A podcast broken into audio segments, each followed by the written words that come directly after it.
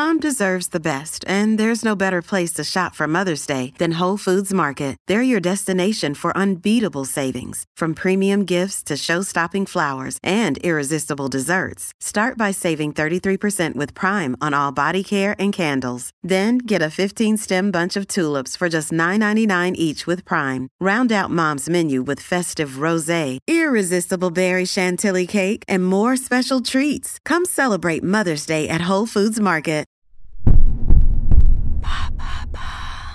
Qu'est-ce que l'effet Angelina Jolie Merci d'avoir posé la question.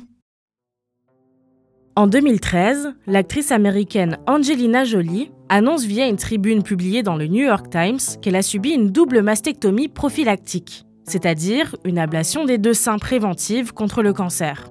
Elle affirme avoir pris cette décision après un test génétique qui lui a révélé qu'elle était porteuse d'une mutation du gène BRCA1. Celle-ci augmenterait fortement les chances de contracter un cancer du sein ou des ovaires. Dix ans après la publication de la tribune, le geste de l'actrice a poussé de nombreuses femmes à réaliser le même test génétique, si bien qu'on parle d'un effet Angelina Jolie, mais certains médecins sont réticents. Mais qu'est-ce que c'est exactement ce gène BRCA1 il a été découvert en 1990 par la généticienne américaine Mary Claire King et serait responsable de la forme héréditaire du cancer du sein. BRCA1, l'acronyme de Breast Cancer 1, soit cancer du sein 1, appartient à une classe de gènes suppresseurs de tumeurs qui permettent de contrôler la prolifération des cellules mammaires. Si l'on porte une mutation de ce gène, celle-ci peut augmenter les risques de cancer du sein, des ovaires ou de la prostate.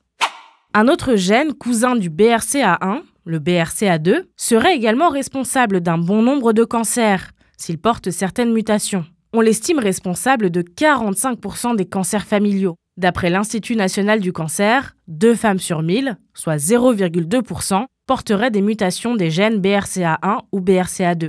Pour savoir si on a cette prédisposition, il faut faire un test génomique via une prise de sang. En France, ce test coûte environ 1500 euros et il n'est plus remboursé depuis 2019. Mais pourquoi les médecins ont des doutes sur ces tests? Certains professionnels de santé estiment que ces tests onéreux peuvent être responsables de surdiagnostics alarmistes et dangereux. Une étude anglaise publiée en septembre 2023 dans eClinical Medicine estime que si l'on a jusqu'ici dit que les mutations des gènes BRCA1 ou BRCA2 pouvaient augmenter le risque de cancer de 40 à 80% si l'on ne possède pas d'antécédents familiaux ayant souffert de la maladie, les probabilités retombent à 18% le docteur Lee Jackson, auteur principal de l'étude, explique dans un communiqué de presse repris par Madame Figaro. Le fait d'apprendre que l'on présente un risque génétique élevé de maladie peut réellement influencer le niveau de crainte d'une affection particulière et les mesures que l'on peut prendre en conséquence. Un risque de 80% de développer un cancer du sein est très différent d'un risque de 20%. Cette différence pourrait bien influencer la décision de recourir ou non à une chirurgie mammaire invasive. Angelina Jolie présentait, elle, de réelles prédispositions, sous la forme d'une mutation élevée du gène BRCA1 et d'antécédents familiaux concrets, le décès de sa mère suite à un cancer des ovaires. Mais en partageant son histoire, l'actrice a créé un effet, une vague de femmes sans antécédents se ruant sur des tests génétiques parfois peu fiables et subissant même des mastectomies alors qu'elle ne présentait pas de risque particulièrement alarmant. Le docteur Lee Jackson conclut son étude en invitant les femmes à ne pas se précipiter. Si l'on vous annonce un risque génétique élevé de n'importe quelle maladie en dehors d'un contexte clinique, nous vous conseillons d'en parler à votre médecin qui sera en mesure de prendre en compte une série de facteurs, y compris les antécédents familiaux, pour évaluer si le risque mérite d'être étudié de façon plus approfondie.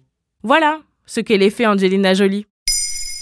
Vous souhaitez réagir à cet épisode? C'est possible et ça se passe sur Spotify. Vous pouvez commenter l'épisode et répondre au sondage du jour directement sur l'appli. Maintenant, vous savez, un podcast Bababam Originals écrit et réalisé par Mayel Diallo. Si cet épisode vous a plu, n'hésitez pas à laisser des commentaires ou des étoiles sur vos applis de podcast préférés.